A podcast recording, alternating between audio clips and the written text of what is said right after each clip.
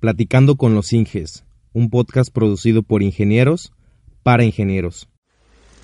Platicando con los Inges es una tertulia en la que se abordan temas propios de la vida como profesionista dentro de la industria de la construcción. En este podcast platicamos sobre expectativas, sueños, errores y mucho, mucho más. Platicando con los Inges es el pretexto perfecto para tener una charla amena con personas especialistas en su área y que cuentan con años de experiencia en el campo laboral.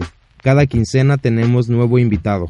Yo soy Jonathan Hernández ingeniero civil, y este podcast es una extensión más de Todo Civil, un proyecto que nació en 2013 con el objetivo de compartir mis experiencias en la vida profesional, así como la de mis invitados y colaboradores. Si te interesa, te invito a que te unas a nuestra comunidad en YouTube y te suscribas a mi página web www.todocivilblog.com.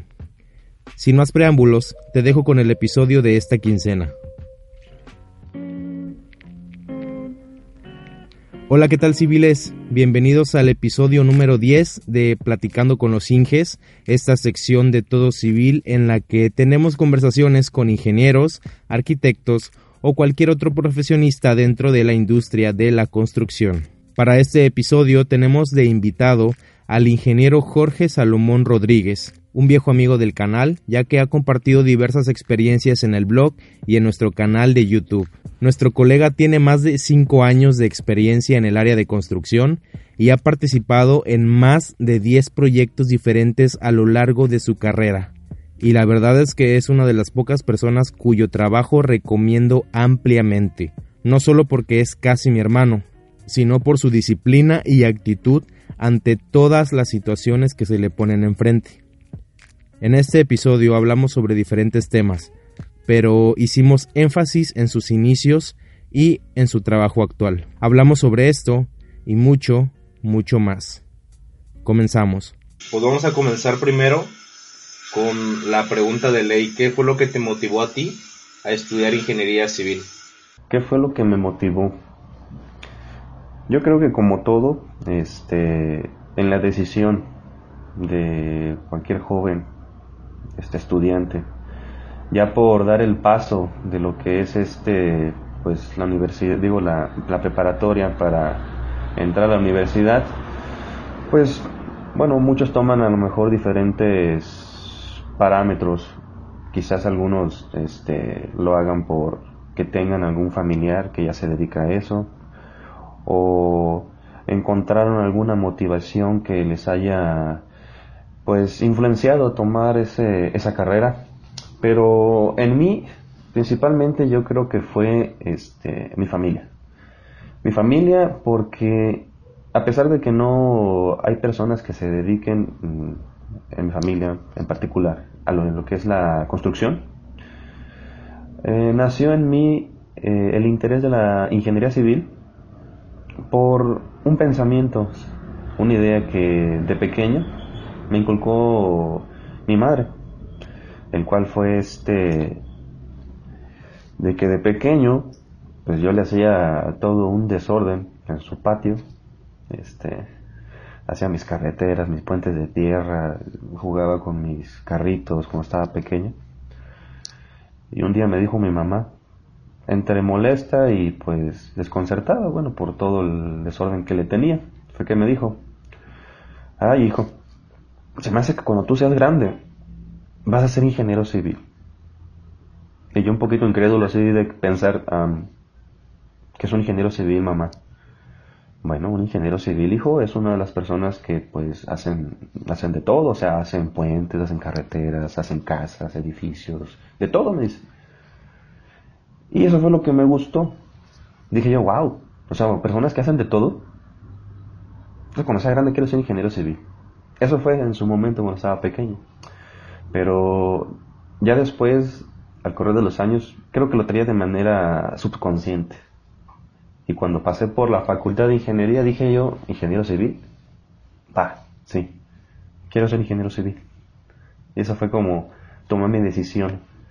A lo mejor por, hasta cierto punto, sentimentalismo, o recuerdos este, gratos de mi infancia, fue lo que me brillaron a mí en ese momento a tomar esa decisión. Creo que tú fuiste la primera persona que, este, bueno, para los que no sepan, nosotros ya habíamos trabajado juntos en, en, mi caso en, en, la primera empresa para la que trabajé em, y ahí me encontré con, con Salomón. Ahí nos conocimos entonces ya habíamos platicado mucho desde mucho antes incluso ya hemos hecho videos juntos de esos videos de antaño cuando todo civil comenzó.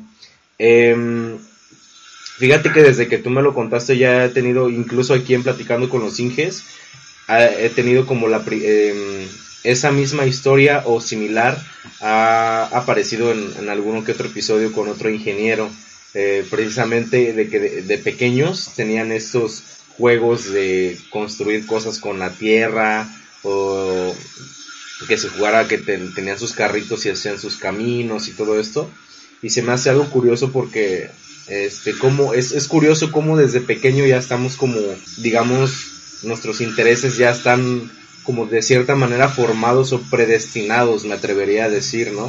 Y se me hace curioso. Sí, pues como sería una especie de patrón, ¿no? O sea, de que es el que nos orilla a este, a, pues, a inclinarnos a lo que es la industria de la construcción, ya sea también, por ejemplo, arquitectos, este, nosotros ingenieros, y pues también ya pues miembros honorables de la industria de la construcción, o sea, maestros de obra, o sea, personas que les gusta, los apasiona toda esa parte. Una vez que estuviste en la universidad, em, ¿qué materia fue la que te, te motivó más? ¿Cuál te llamó más la atención? La materia que en sí más me llamó la atención o la que tuve más afinidad este, fue para mí lo que fue la geotecnia. ¿Por qué? Eh, tenía un profesor, la verdad, bastante bueno en la materia, o sea, conocía del tema, de hecho tenía maestría. Y la verdad, la manera en la que explicaba las cosas, o sea, de una manera tan sencilla, simple, que lo pudieras entender, pues me, me incentivaba a mí a, querer saber más, porque lo hacía de una manera a lo mejor muy interesante. Sí tuve materias como estructuras, este, costos, administración de obra, eh, otras que también son importantes de nuestra, de nuestra, carrera, que igual las entendí, este, y la verdad me gustó también bastante.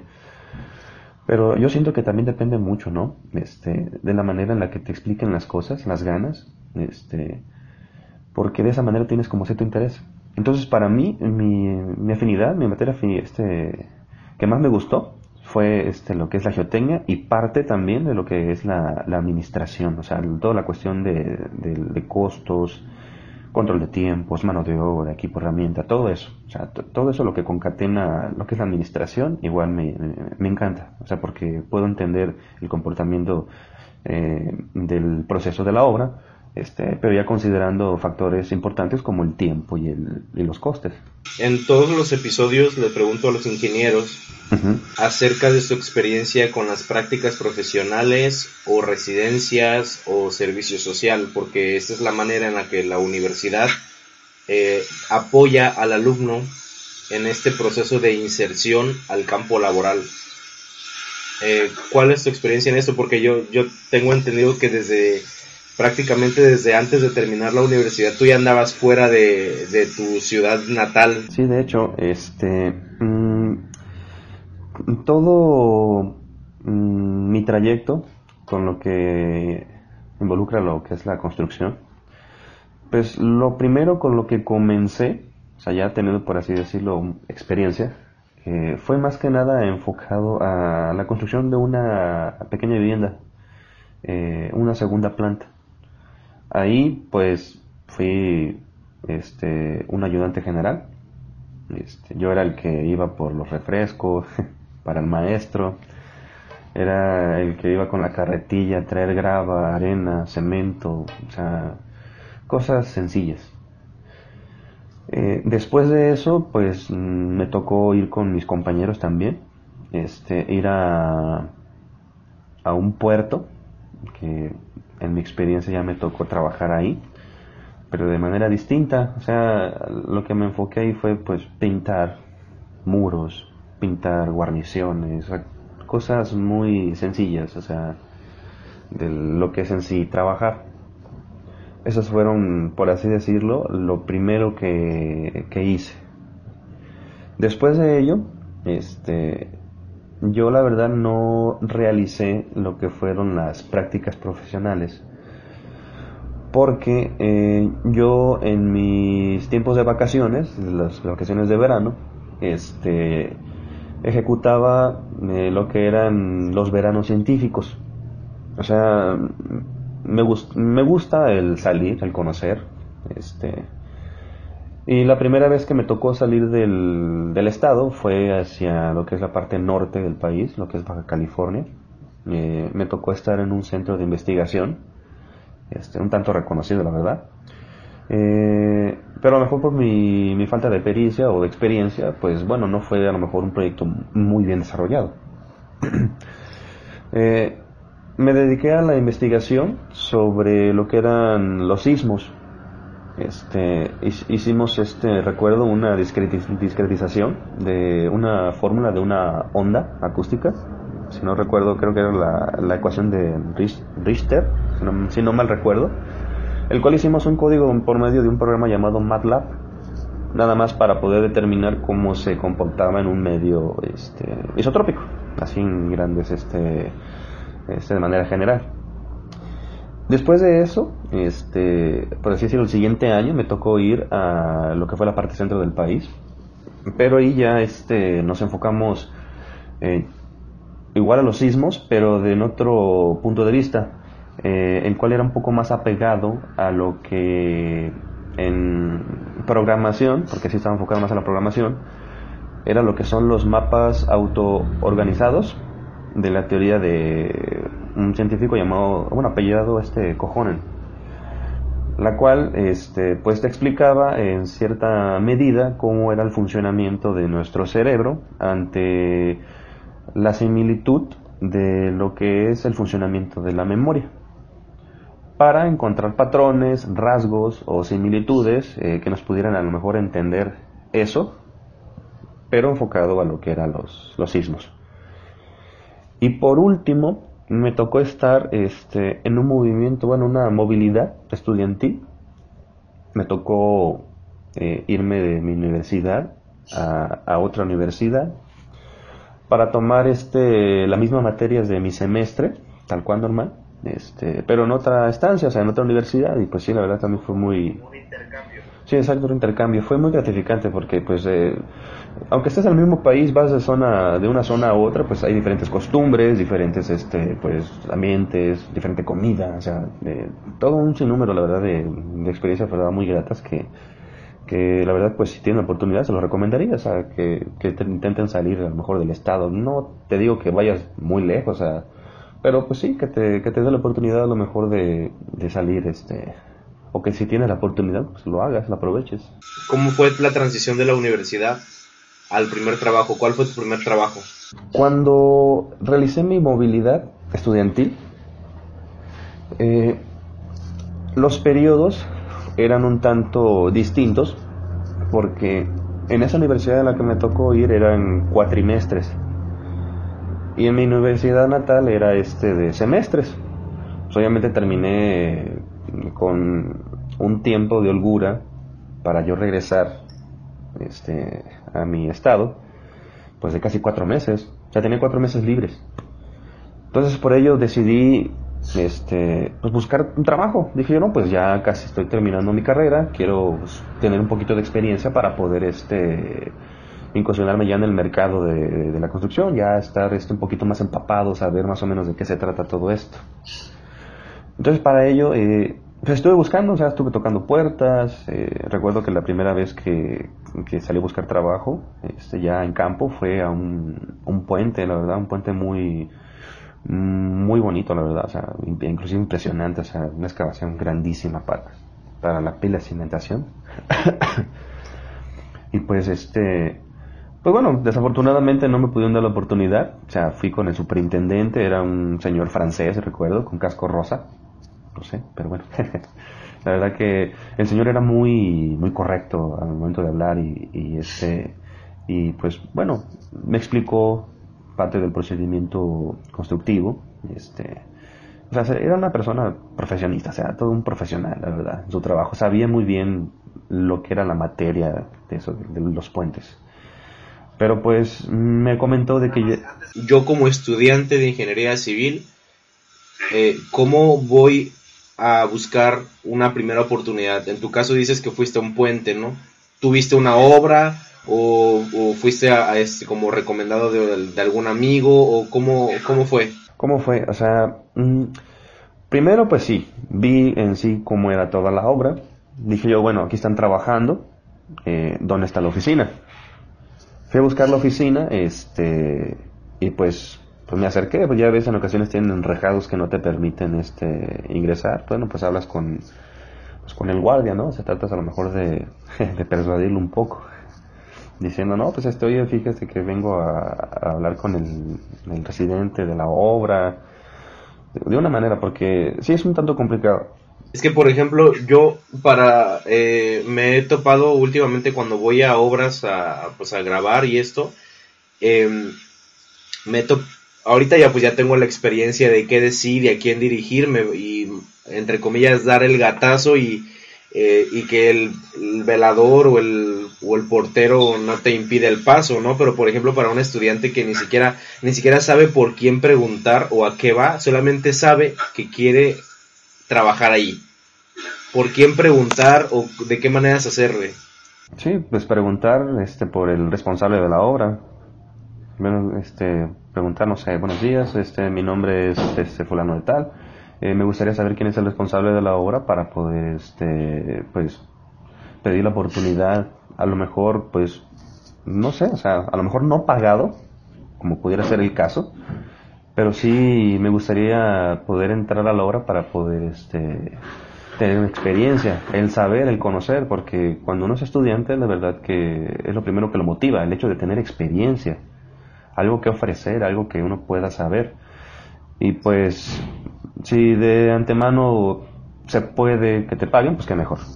Entonces, pues eh, yo en particular lo que hacía era, llegaba con el responsable de la obra o lo preguntaba por él si había oportunidad este de que a lo mejor en lo que salía de la obra lo pudiera este eh, interceptar, pues ya platicaba con él, mire, ¿sabe qué? La verdad me interesa su obra, o sea, me parece la verdad pues, un tanto genial. Eh, quisiera ver si pudiera darme la oportunidad de poder este, colaborar con usted o ayudarlo en lo que usted este, considere. Eso, este, pues bueno, a lo mejor no, pues no sé cuáles son su, su, su situación, o cuáles son las circunstancias en las que se encuentra, pero si no me puede, si no me puede pagar, está bien, no, no, no, no me pague, pero déjeme aprender.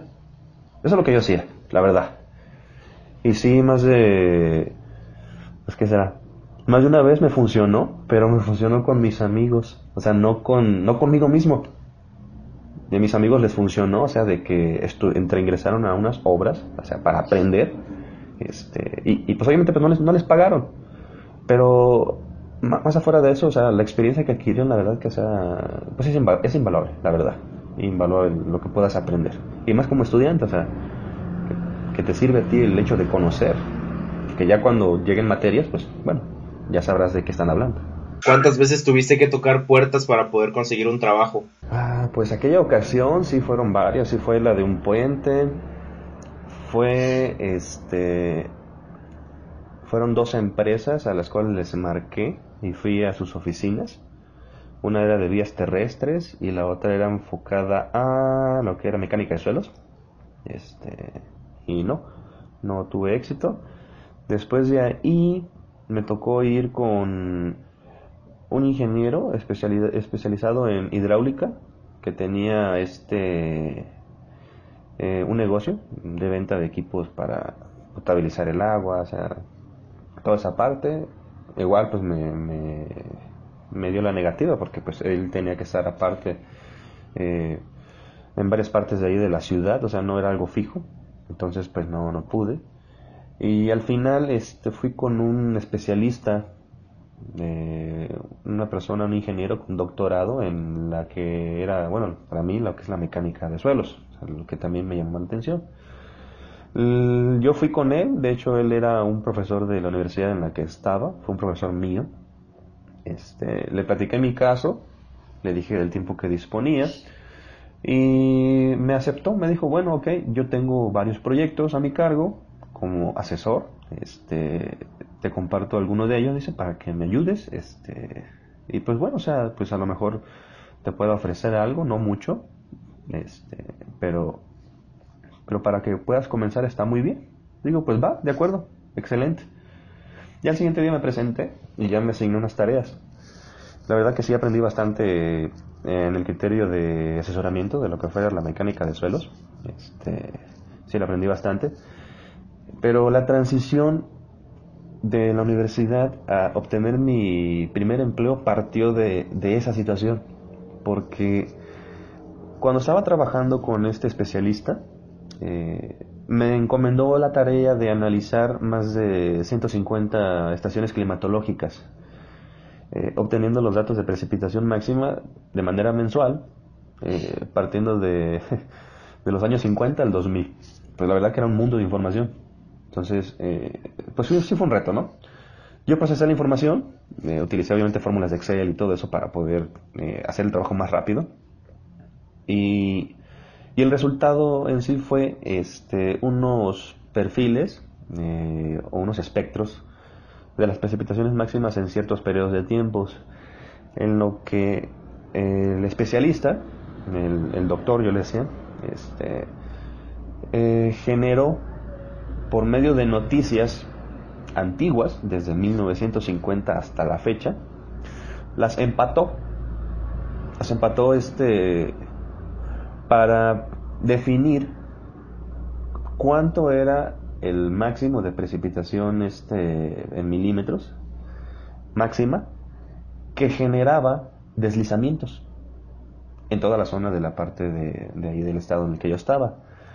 Y toda esa información que yo le, procesé le sirvió tanto de que pudo hacer como una especie de mapa de zonificación de riesgos en la que determinó en fulanas partes con tanta precipitación se, se desencadenan los deslizamientos. Hay que tener cuidado. Entonces ese fue el estudio que él hizo. Y le encantó y ya fue que él me dijo, ¿sabes qué? ¿Cuánto tiempo tardas en graduarte? No le digo, pues el próximo año. Ok, te con el próximo año para que puedas trabajar conmigo, dice. Vamos a ir a trabajar a la zona sur del, del país. Yo un tanto escéptico dije, no, pues va. Me gusta la idea, es así. A lo mejor como era un periodo un tanto largo para que pudiera ser este ya algo más concreto, pues a lo mejor no le tomé en su momento la debida importancia. Pero después del año sí me, me marcó. Me dijo, ¿qué onda? ¿Qué pasó? ¿Ya estás listo? Estoy esperando, necesito que vengas a trabajar conmigo. Él ya había venido para, para la parte sureste del país y ya nada más estaba esperando. Sí, nada más me estaba esperando. Dije yo, pues wow, digo, no, pues este, pues eh, déme oportunidad, doctor, porque la verdad no tengo el, el, dinero suficiente para ir. No te preocupes, tú mándame tu número de cuenta, te lo deposito y te vienes. Ay, caray. Y pues sí, bueno, le mandé mi número de cuenta, el que tenía de, estudiante, este, y pues sí, de un día para otro. Imagínate, desde el, desde el norte del país hasta, hasta el sur. No, pues me hice mi, me fui en autobús, me hice casi dos días. y ya de ahí fue como, pues como comenzamos, ¿no? O sea, lo que es la, bueno, así fue, así empezó mi profesión enfocado a lo que era la, lo que es la mecánica de suelos y en una empresa este, que daba soluciones este, geotécnicas. Ese fue como quien dice mi primer trabajo. Y ante ello, pues bueno, estaremos recordando lo que, lo, que nos tocó vivir, ¿no? a ti y a mí. Sí, no, y, y, ahí, y ahí me, este, y a partir de ese momento fue, bueno, poco tiempo después fue que yo me integré, me integré a ese equipo de trabajo también y ahí fue donde nos conocimos. Y a partir de ahí fue algo interesante porque eh, estuvimos en la misma empresa como, como casi dos años.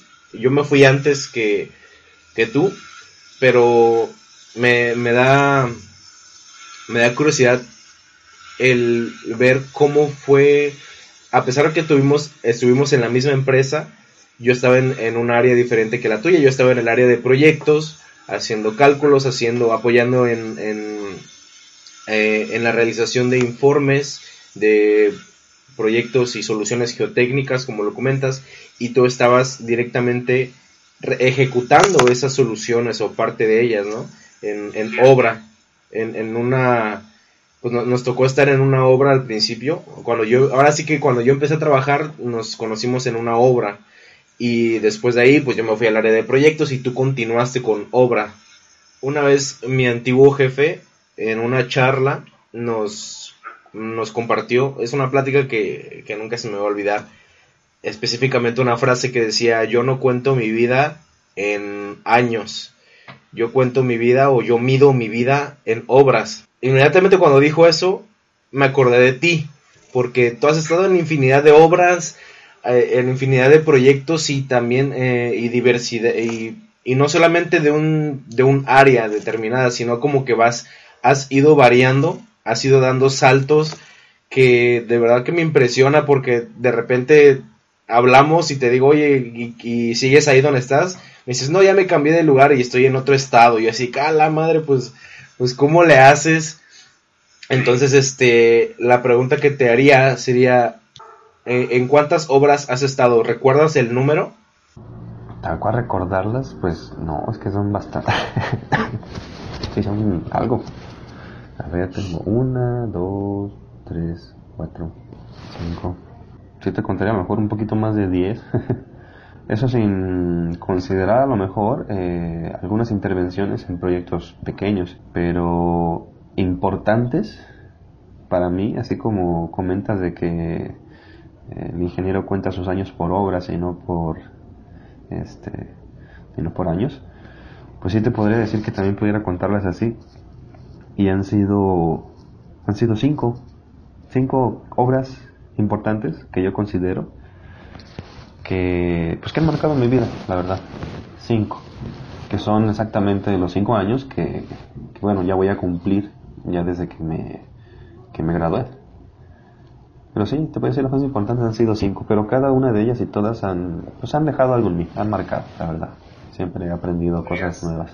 Tú tienes bastante experiencia, incluso ya has compartido tanto en el blog, eh, nos has compartido eh, la anécdota, por ejemplo, de la mina y siento que tú tienes bastante que, bastante que aportar.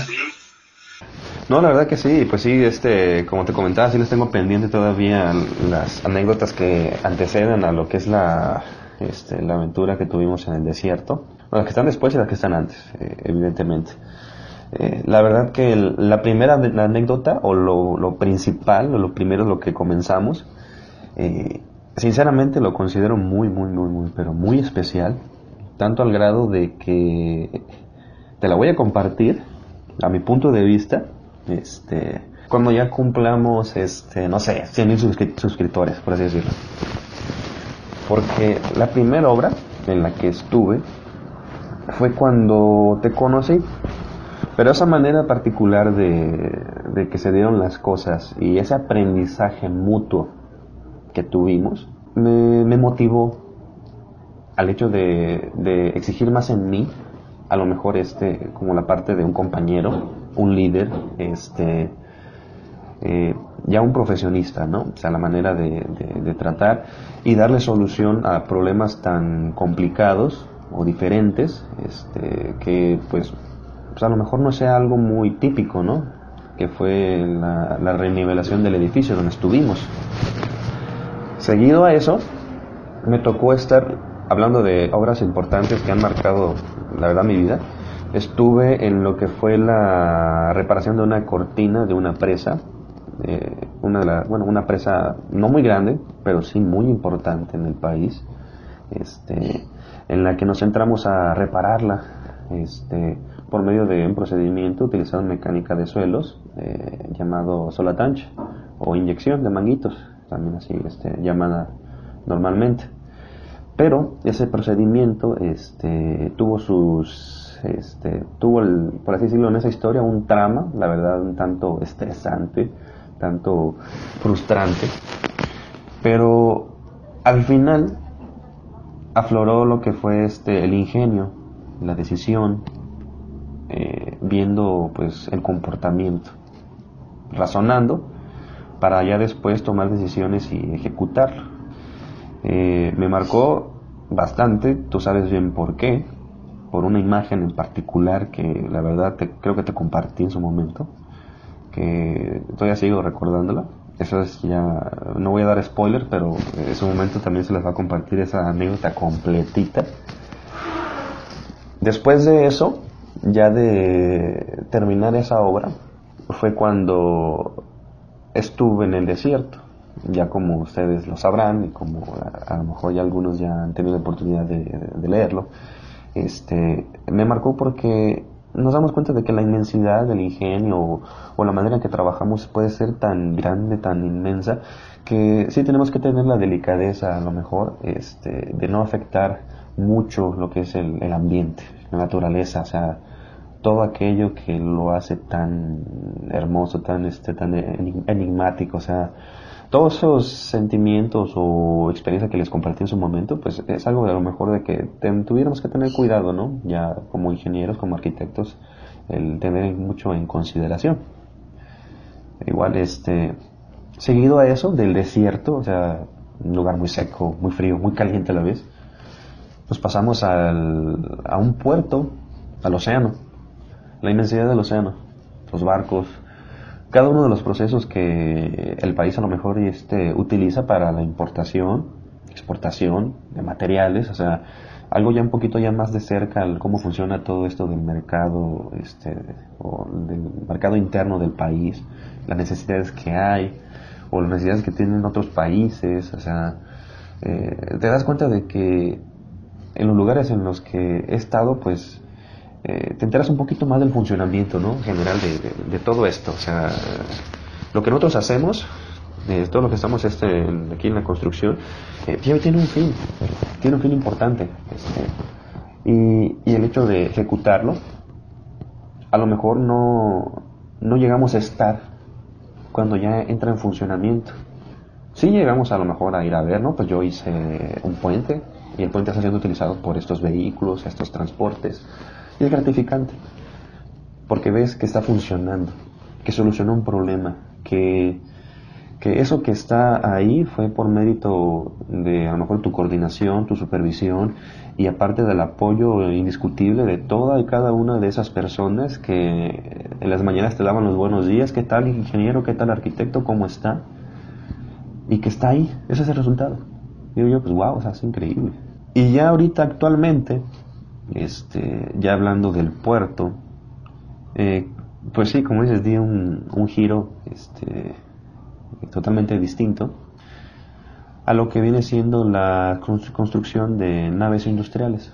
Eh, yo actualmente soy coordinador de obra este, y me encargo pues de todos los procesos, pero ya de naves industriales, naves industriales estamos hablando, la verdad sí me impresiona, de casi más de 5 hectáreas de grandes.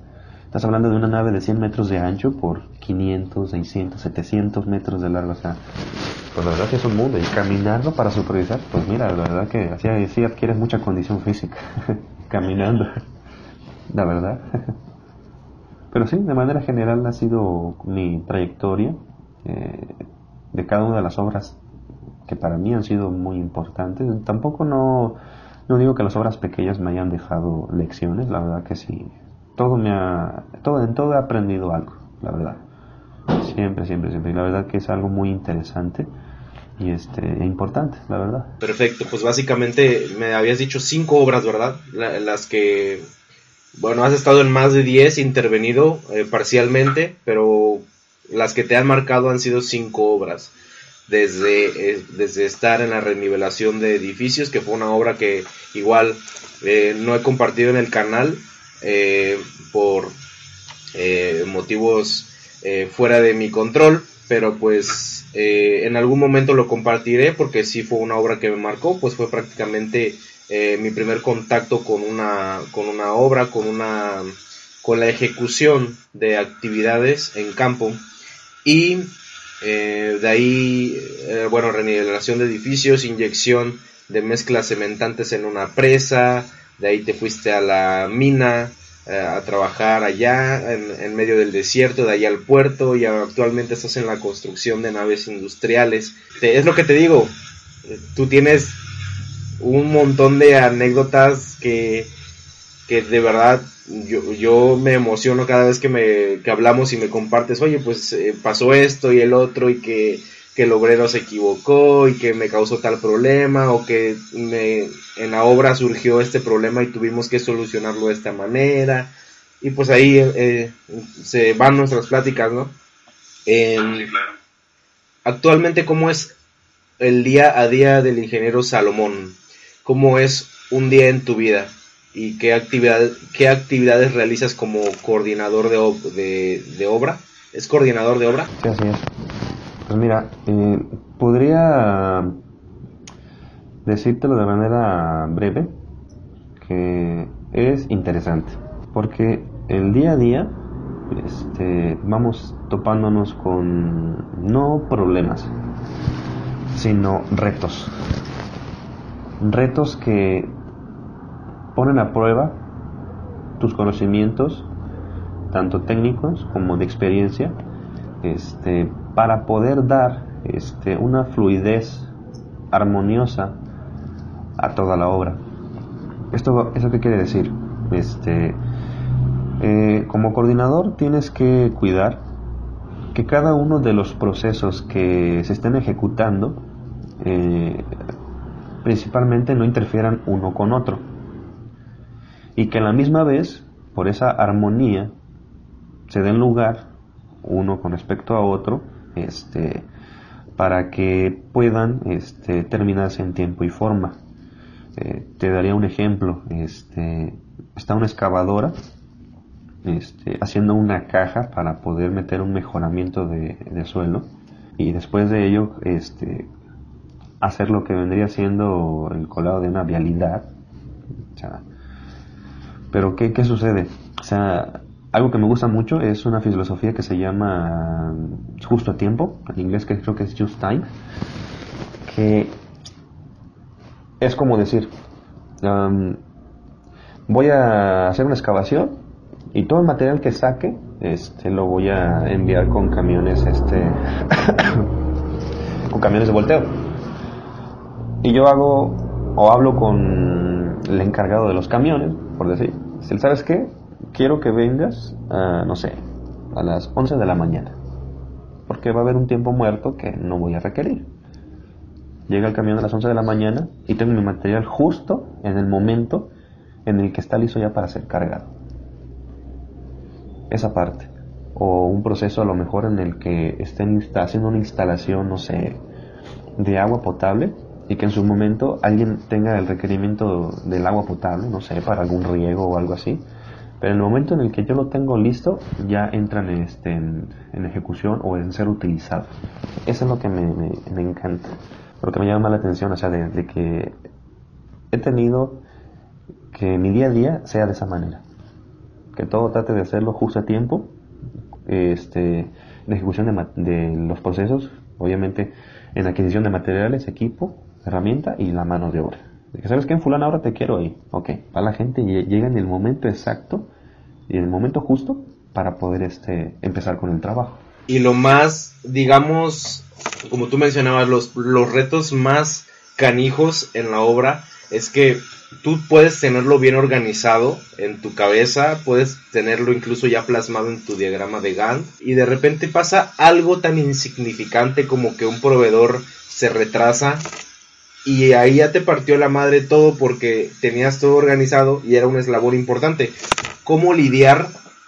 ¿Cómo lidias tú, digamos, ese estrés que de no tener bajo tu control ciertas cosas que te afectan? Como evidentemente em, ya en tu planeación con tu experiencia dices, bueno, eh, eh, yo voy a programar eh, la entrega de un material para, para cierto momento y tú lo, tú lo programas con cierta holgura por si las dudas, porque tú ya conoces, y eso es parte de la experiencia, tú conoces al proveedor eh, o que están construyendo otra. nos tocaba, por ejemplo, en, cuando nos tocaron los colados, a mí me tocó organizar todo eso, me tocó organizarlo de que teníamos que programar los, las fechas de los colados a cierta hora y de repente nos decían, ¿sabes qué? Pues es que para esa hora no tengo para esa hora no tengo porque están colando la cimentación de una torre eólica en el parque, entonces pues, pues ni modo, ¿no? Entonces lo programo para la tarde.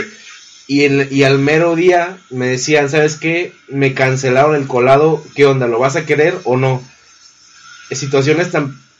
A veces, eh, a veces tienes que tener cierta holgura, eh, tanto para adelante como para atrás.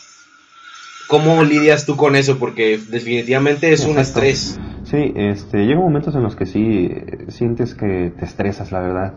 A lo mejor porque ya tienes tiempos encima, ya tienes este, ya ciertas fechas para términos, ¿no?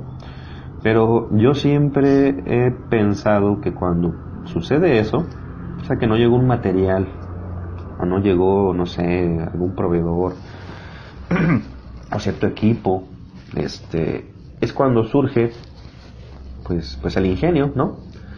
Obviamente la cuestión de materiales, si no los tienes, pues dirás, bueno, pues no tengo material, ¿cómo lo hago? Yo siempre he sido de las personas que he tratado siempre de buscar la manera de hacer las cosas. Por ejemplo, si no llega el proveedor, no sé, que, que traiga cemento. Me ha tocado a mí, la verdad, ir a buscarlo.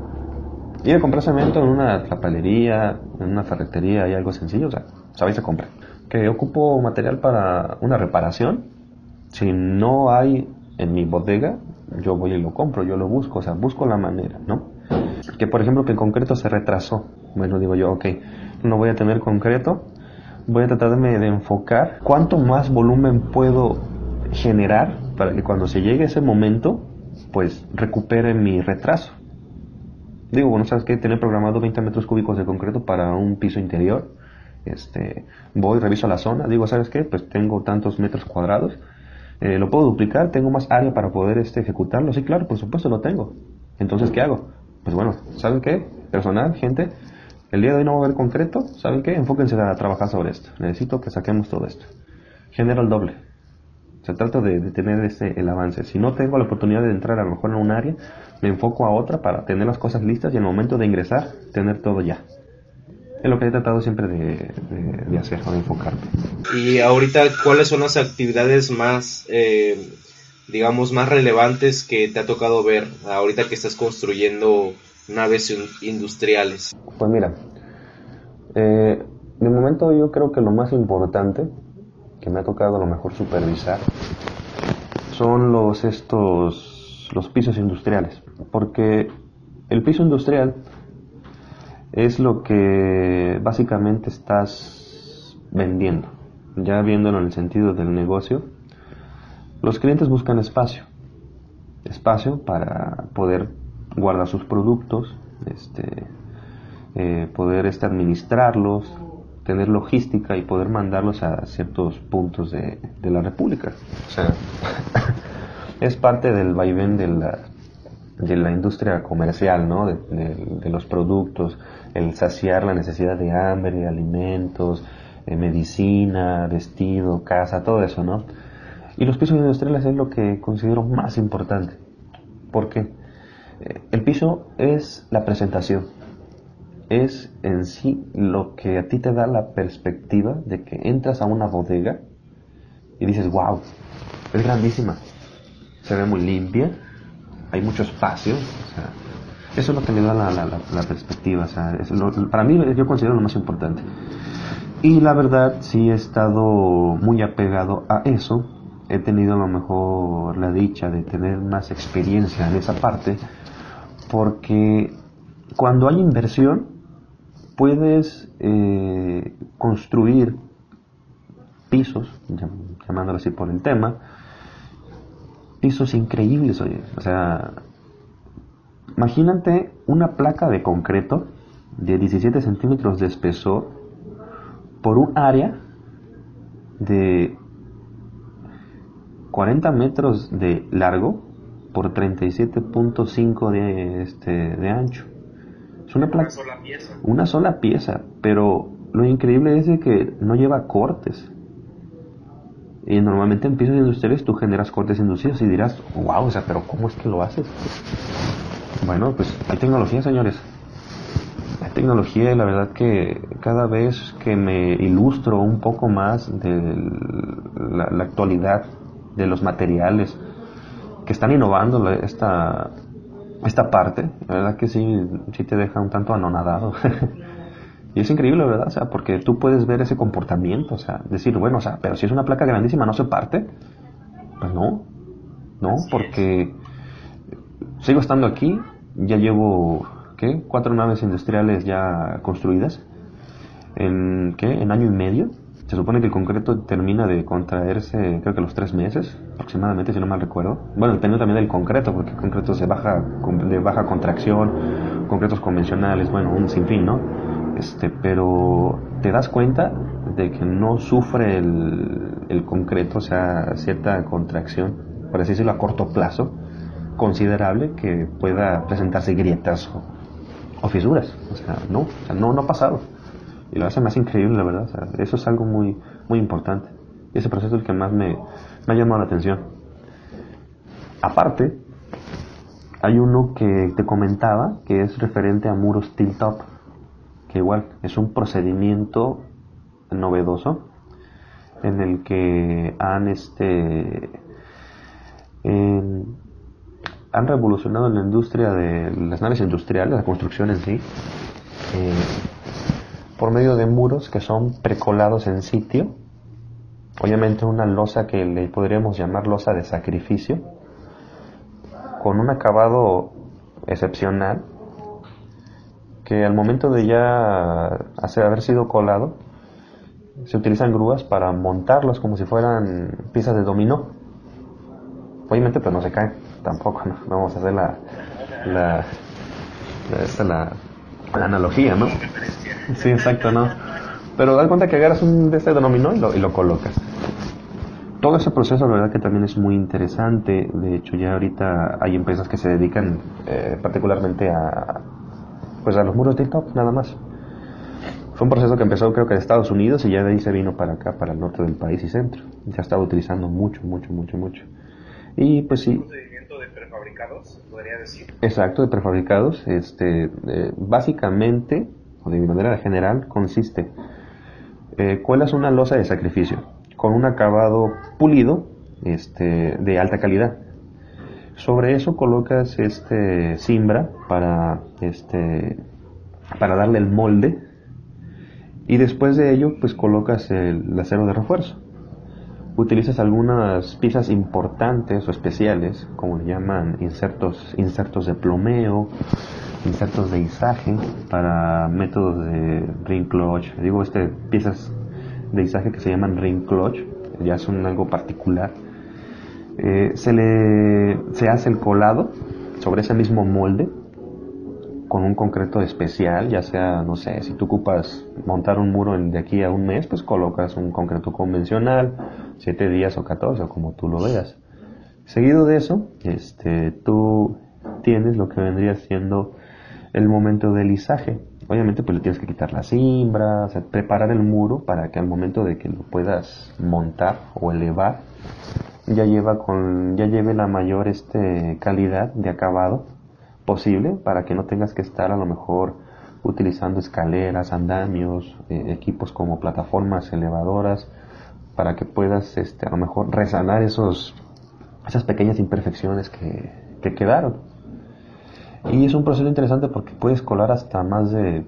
Yo, por ejemplo, he colado más de 40 muros de dimensiones de... ¿Qué te gusta? De, de 4 metros de ancho por 6 de alto. De ese tipo. Y he colado muros grandes como de 5,80 de largo por 20 de alto. Este, he colado alrededor de 8 muros de esos. Y los izajes de esos muros, pues estamos hablando de, de 7 hasta casi 40 toneladas de peso. O sea, la verdad que sí también ocupas grúas fuertes, grúas de alta capacidad para poder hacer los montajes. Obviamente teniendo todos los criterios de seguridad, este, sin duda alguna, para que, para que tu maniobra se haga con toda la mayor seguridad y no tener el riesgo de, de pues, tener algún evento desafortunado. Pero igual, o sea, el, el, el, ilustrarme en esa parte de los muros tilto, la verdad que ha sido también muy, muy interesante por ser hasta cierto punto algo novedoso, ¿no? no desconozco a lo mejor qué tanto tiempo lleve, pero como te digo, o sea, he estado en varias partes y el conocer eso, pues sí es algo interesante. Y bueno, yo creo que ya para ir finalizando esta conversación, eh, bueno, eh, estamos grabando esta, eh, este video en la mañanita, antes de que, de que comience la jornada laboral, y no te quiero retrasar tampoco. ¿Qué es lo que sigue de forma profesional para el ingeniero Salomón? ¿Qué te gustaría poder eh, incursionar en otra área de la ingeniería civil o en alguna otra, pues alguna área de la, en otra eh, área industrial, no lo sé, em, y está, está en tu interés estudiar algún posgrado. Sí. Bueno, pues hablando ya un poquito más a, detalle, este, sí estoy muy interesado en tomar una especialidad, un posgrado. Eh, ahorita estoy viendo la documentación pertinente a lo que viene siendo la, un máster, una maestría internacional en lo que es este eh, un administrador profesional de proyectos o que en inglés sería PMP, Professional Manager Project, si no me equivoco. este, y es, es, es básicamente igual lo que hago, o sea, un coordinador que controla los tiempos, materiales, mano de obra, equipo y herramienta pero todo de una manera más, este, más actual, utilizando metodología este, BIM, que es este modelado en 3D, pero ya concatenado y enlazado a costos y tiempos, o sea, ya un poquito ya más general, más global. Eso la verdad que me llama muchísimo la atención, es este, considero mejor un, un reto, la verdad, muy, muy importante, este, porque sí, o sea, como todo, como toda maestría o como cualquier cosa en esta vida, pues todo cuesta, ¿sale? Todo cuesta. Y como segundo punto, eh, a mí me ha nacido cierto interés por lo que vendría siendo la, la industria, pero energética. ¿Por qué te digo esto? Porque veo que es algo muy, eh, bueno, de lo que se está tocando mucho últimamente, en referente, no sé, a, este, a gasoductos, holoductos, se ha estado dando más en el país parques eólicos, o sea, parques este de celdas solares, toda esa parte energética, toda esa toda esa industria, la verdad que se me parece igual muy muy muy muy interesante. Este, y es a lo mejor algo a lo que he estado mm, bueno, mejor dicho, estoy tratando de, incursionar. Ya tengo algunos contactos, de hecho tengo ya este, previsto algunas entrevistas de industrias enfocadas a esa área y pues esperemos a lo mejor y, ya la siguiente anécdota sea referente a, a, la industria energética. Cosas ya más, más novedosas, más interesantes, que igual estaría con todo el gusto del mundo poder compartírselos. Bueno, pues ya para, ya para ir finalizando, voy a, eh, vamos a terminar esta conversación con dos cosas. Primero, un consejo que le darías a las personas que nos están viendo, estudiantes y recién egresados, que quieren eh, y que tienen el, interés de eh, poder incursionar en diferentes áreas de la ingeniería civil y no solamente en una? ¿Es algo que recomendarías? Piensa bien un, pues un consejo que quisieras darles, ¿no? Para animarlos. Y número dos, eh, de qué forma te podemos encontrar, de qué forma te pueden contactar eh, tanto en redes sociales o alguna forma de contacto para que eh, eh, pudieran resolver ciertas dudas en su mundo. Como consejo, este, para tener, no sé, a lo mejor un punto de vista aventurero, ¿no? Porque he estado así en varias partes, es enfocado a tres cosas que para mí me han, me han funcionado. Este, la primera, trabajar. Trabajar este, en lo que te gusta. Si te gusta conocer o te gusta, este, como te diré, trabajar para ti mismo, excelente, porque te puedes dar la libertad de poder estar en otras áreas totalmente distintas a las que normalmente estás. En trabajar eso siempre. Eh, ahorrar e invertir, siempre. Para poder moverte, para poder ir de un lugar a otro, tienes que tener este capital, siempre. Y una manera es ahorrar e invertir. Invertir, bueno, en tus conocimientos, invertir en, tu preparación, todo eso. Y ahorrar, pues obviamente, pues imprevistos, como, como cualquier tema de finanzas personales, ¿no?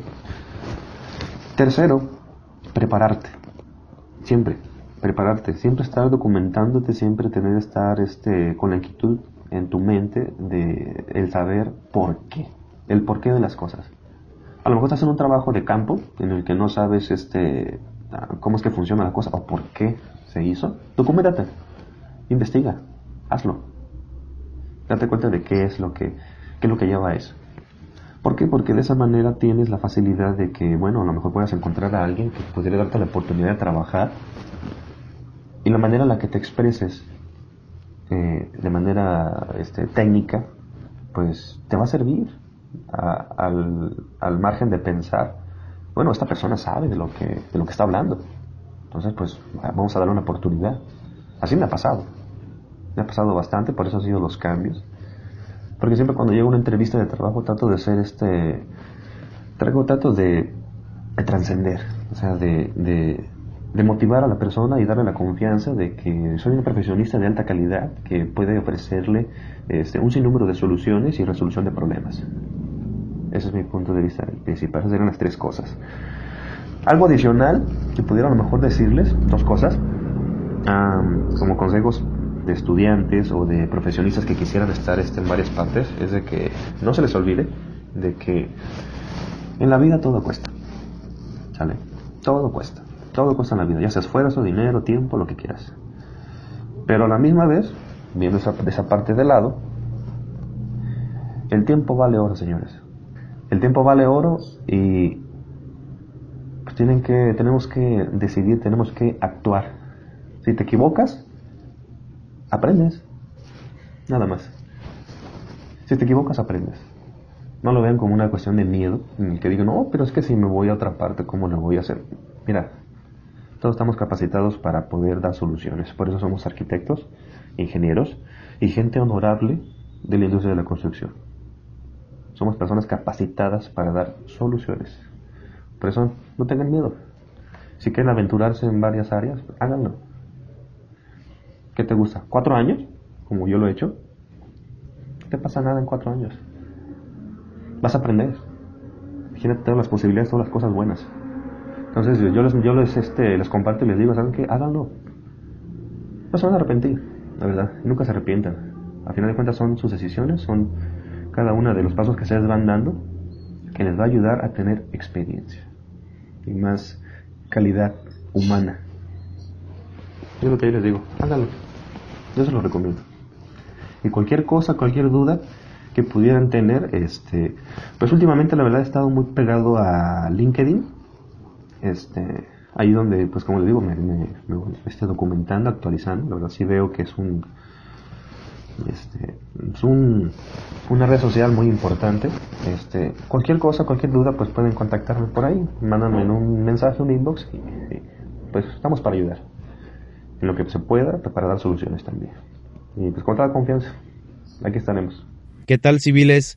Hemos llegado al final de este episodio de Platicando con los Inges. Antes que nada, una disculpa por la calidad del audio, sobre todo mi voz durante la grabación de este video. En fin, quería aprovechar el final de este episodio para eh, pues avisarles que últimamente he tenido muchos problemas con la plataforma de YouTube entonces estoy pensando muy seriamente en dejar de subir los episodios completos a la plataforma de YouTube, ya que he tenido bastantes problemas, sobre todo con la monetización de los videos. Ustedes saben que este proyecto, este contenido, no lo publico con un objetivo de prioridad eh, lucrativa. Simplemente que saben que sin dinero no baila el perro. Así que, este, pues sí. Y digo, unos cuantos centavitos no le hacen mal a nadie. Entonces les quería compartir esto que estoy pensando seriamente en dejar de subir los videos ya que no vale la pena que esté todo el episodio completo.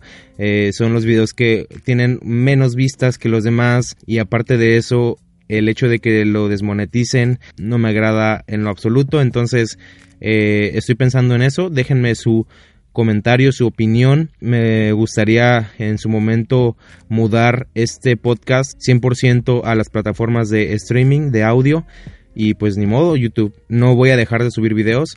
Y bueno, otra de las razones por las cuales eh, decidí dejar este último mensaje en este episodio es avisarles que ya tengo un trabajo de nuevo y estoy bastante eh, contento con ello. Ya les contaré en, su momento en un video especial que haré en el canal cuando las cosas se estabilicen, cuando los tiempos se estabilicen. Pero sí, ya estoy trabajando y por eso es que los episodios eh, del podcast serán publicados cada quincena y los videos pues se tardarán un poquito en subirse pero todavía sigue la publicación de contenido en todo civil en el blog también ya tenemos un dominio definido después de muchos años de trabajo duro al fin tenemos el dominio del blog entonces, pues estoy bastante contento y solo les quería dejar este pequeño mensaje para avisarles esto. Solamente las personas que están escuchándonos en las plataformas de streaming como Spotify, Apple Podcast, eh, iBox y así son las únicas personas que pues saben esta noticia. Entonces, pues ustedes son los miembros de la comunidad eh, élite. entonces, las noticias más recientes del canal se me hace más fácil eh, grabarles en audio más que hacer un video para anunciar las cosas, pues, pues por aquí estaré dejándoles mensajitos especiales a ustedes que, pues bueno, disfrutan este contenido y que donde quiera que estén escuchándome, pues les agradezco bastante. Y bueno, civiles, déjenme saber sus comentarios sobre este podcast. Yo soy el ingeniero Jonathan Hernández. Esto es Platicando con los Inges, un podcast de todo civil y nos estamos escuchando en el siguiente episodio. Buenos días, buenas tardes o buenas noches.